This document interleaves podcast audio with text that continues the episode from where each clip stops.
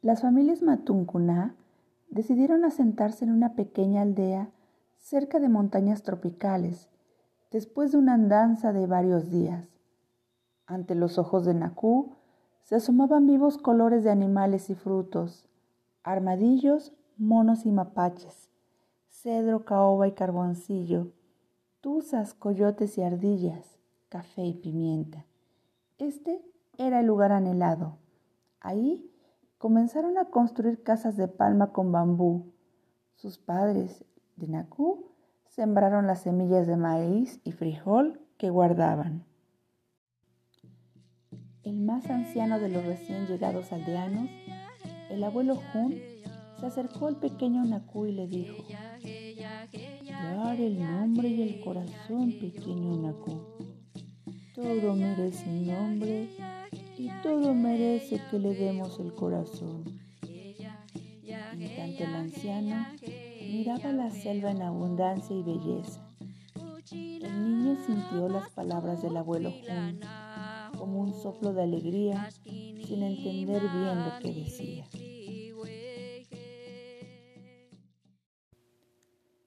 Cierta mañana se dispusieron a explorar sitios aledaños para abastecerse de agua.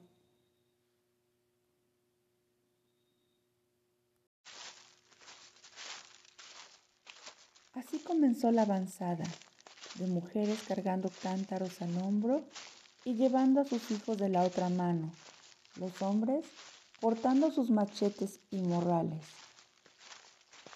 ¡Ah, qué cansado! Vamos, Naku, ayúdame con un cántaro.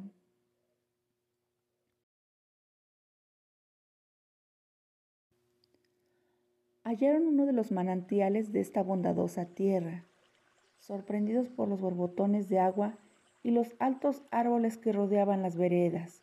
Bebieron del agua naciente y comenzaron a llenar los cántaros. Caguasá, primo de Nacú, escuchó el aullido de animales. De pronto, frente a todos, veintenas de monos se abalanzaron entre los árboles gritando por la gente recién llegada. El agua recogida cayó de vuelta al río y algunos fueron arañados.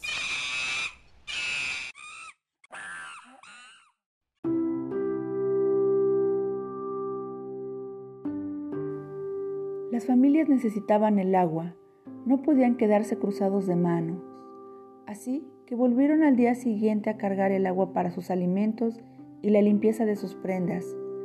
Allí estaban entrando en los manantiales cuando uno de los monos se lanzó sobre la cara de uno de los señores.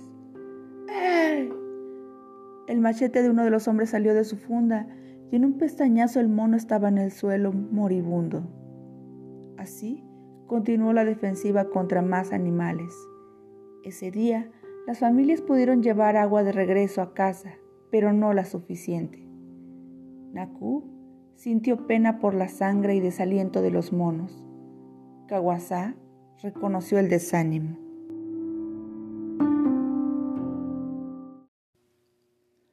Naku, fue triste lo que hoy pasó. Vayamos esta noche al manantial. Quizá algo podamos hacer por los monos, dijo Kawasa.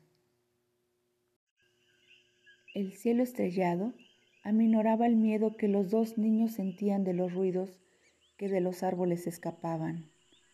Anduvieron la gruta que sus padres caminaron, saltaron entre las rocas, cruzaron el peñasco con flores rojas y de vuelta estaban en el manantial. Se detuvieron detrás de un frondoso árbol a ver lo que ocurría. Sorpresivamente, varios monos se encontraban despiertos. Algunos monos, quizás monas, expulgaban a otros que eran más pequeños. Luego, una mona cargaba a su cría, lo abrazaba como una cuera abrazado por su mamá. La mona se dio su hijo simio cercano y se echó a andar.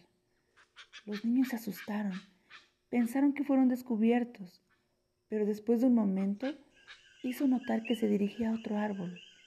La madre comía de los frutos mientras los otros monos cuidaban del pequeño.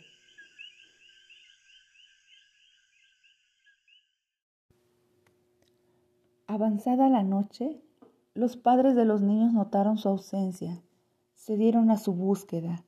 Después de un rato, sospecharon que podrían estar en el manantial de los monos y se encaminaron hacia el sitio. Naku y Kawasa venían de vuelta. Se encontraron en el camino de la gruta. ¿Están bien? preguntaron los adultos, pero los niños permanecieron callados. Al día siguiente, algo sucedía desde el corazón de los aldeanos. El anciano Jun alzó la voz frente a todos. La tierra y todo lo que hay en ella le pertenece a todos los seres vivos. No hemos de dominar a ninguna especie. Hemos procedido mal. Podemos regresar al manantial, dijo Naku. Los monos son seres muy amorosos. Solo defendieron a sus crías y su alimento. Pasados algunos días, los padres de Naku, algunas mujeres y Kawasá retomaron camino hacia el manantial esta ocasión traían un canasto de atuendos. Los niños se sentaron junto a las mujeres que lavaban ropa. De sus morrales, los niños sacaron bolas pequeñas de masa y algunos plátanos que en el camino encontraron, y a los monos empezaron a lanzarlos. Con el tiempo, las personas y los monos lograron convivir. Contentos y graciosos, jugaban con los niños, mientras mujeres lavaban y hablaban del mundo.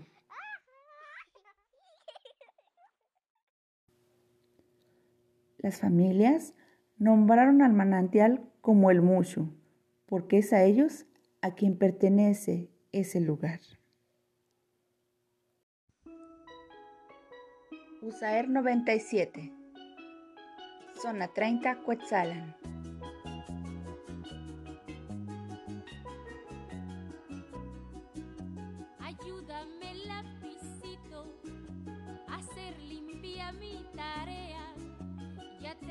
Qué buena punta, tengo abierta la libreta, en ella cada cuadrito es un hoyo de